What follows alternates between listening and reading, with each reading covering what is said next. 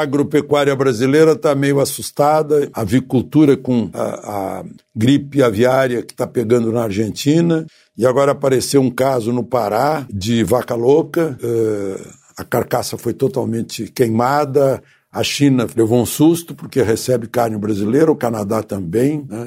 É, é a primeira primeiro desafio para o atual governo, para o novo ministro da Agricultura, que é do ramo. É, não podemos deixar entrar é, a gripe aviária. Né? Rio Grande do Sul tá, é o mais próximo.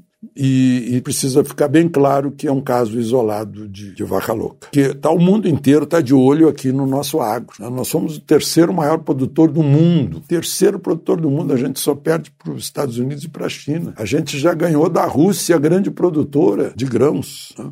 Graças ao quê? Aos brasileiros, que trabalham 24 horas por dia. Não ficaram esperando para governo trabalhar, trabalharem muito. É, ontem um, alguns ministros foram ao Rio Grande do Sul ver as consequências da seca. Vale para a seca o que vale para as chuvas eh, no Rio de Janeiro e São Paulo. Acontece todos os anos. Não é novidade. Precisa ter uma estrutura que diminua os efeitos, as consequências ruins tanto nas, na Serra do Mar, né, quanto lá no, no, no, Pampa Gaúcho, onde mais está pegando a seca. É irrigação artificial, reservas, reservatórios. Né.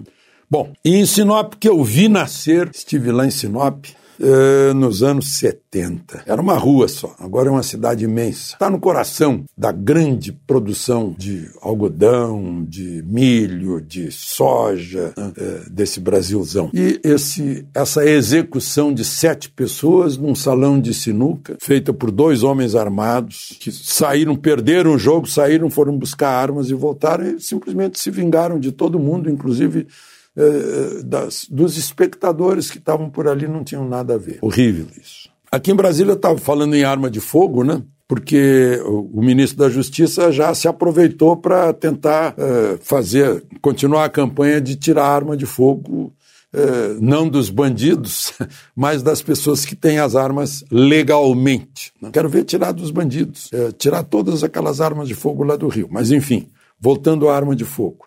Eu peguei uma estatística aqui do Distrito Federal uh, das mulheres que foram mortas, 65 casos de feminicídio, como passaram a chamar, a maior parte não foi arma de fogo. 65 casos, apenas 13 casos de arma de fogo, ou seja, 20%. Dois, dois, do, uh, dois casos em cada 10. Mas, uh, usaram faca, usaram as mãos, usaram paus, pedras, veneno, uh, e aí confirma o que é óbvio.